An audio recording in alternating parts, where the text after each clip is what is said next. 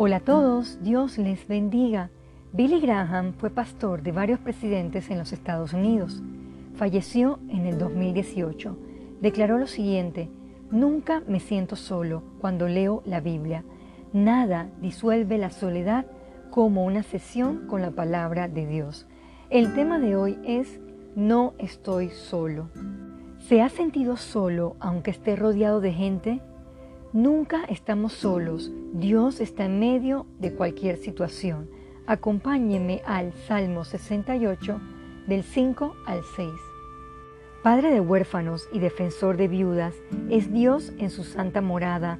Dios hace habitar en familia a los desamparados, saca a los cautivos a prosperidad, mas los rebeldes habitan en tierra seca. Una vez que tenemos a Jesús en nuestro corazón, siempre podemos contar con su compañía y amor. En medio del sentimiento de soledad, acuda al Dios real.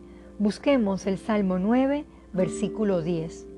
En ti confiarán los que conocen tu nombre, por cuanto tú, oh Jehová, no desamparaste a los que te buscaron. Quizás hay un alto índice de personas que se sienten solas.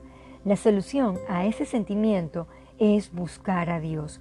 Un verdadero cristiano se refugia en la oración y la palabra. Sabe que no estará desamparado. Vayamos al Salmo 37, versículo 28.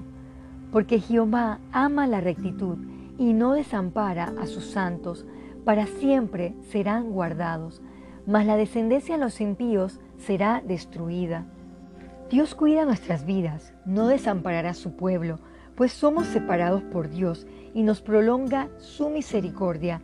Ahora bien, ¿por qué el porcentaje de personas con el sentimiento de soledad es tan alto? Esto está estrechamente relacionado a su vacío espiritual.